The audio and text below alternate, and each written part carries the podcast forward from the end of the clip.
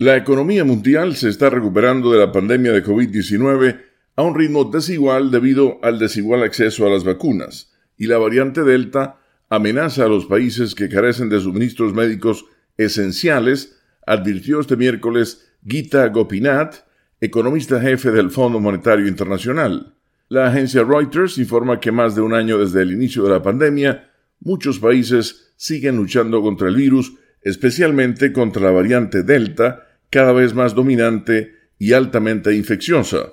Indonesia, Malasia, Tailandia y Australia están enfrentando brotes de la pandemia y reforzando las restricciones.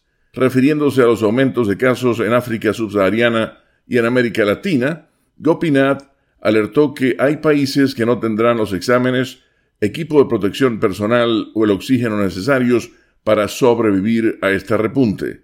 La crisis ha sido excepcionalmente regresiva en cuestiones que van desde la seguridad alimentaria hasta la pobreza y la deuda, afirmó la economista jefe del Banco Mundial, Carmen Reinhardt. Mientras tanto, a medida que se va perfilando una recuperación mundial desigual, muchos países ven un fuerte aumento de las presiones inflacionarias, dijo Reinhardt.